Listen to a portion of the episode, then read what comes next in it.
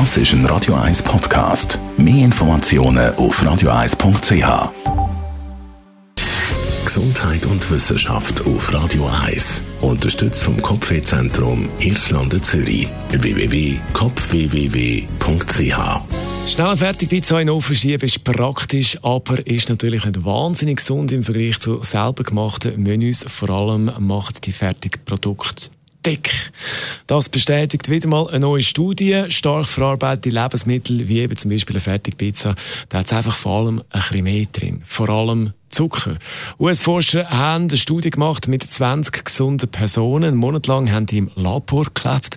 Dort hat man dann die in zwei Gruppen aufteilt. Die eine Gruppe hat pro Tag drei Gerichte plus Snacks, alles massiv verarbeitete Lebensmittel bekommen. Die andere Gruppe genauso viel zu essen, allerdings mit unverarbeiteten Lebensmitteln. Ja, zum Morgen hat es zum Beispiel Joghurt mit Früchten und Nüsse gegeben, statt Muffins und Snacks. Wichtig, beide Gruppen haben die gleiche Menge an Kalorien, so wie Kohlenhydrat, Fett, Zucker und so überkommen bei diesen Menüs. Und nach zwei Wochen hat man dann die Gruppe getauscht.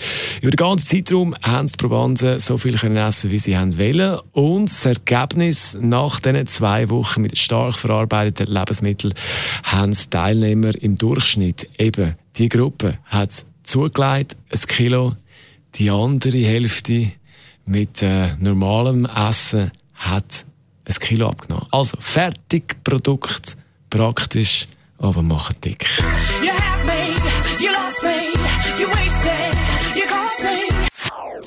Das ist ein Radio 1 Podcast. Mehr Informationen auf radio1.ch.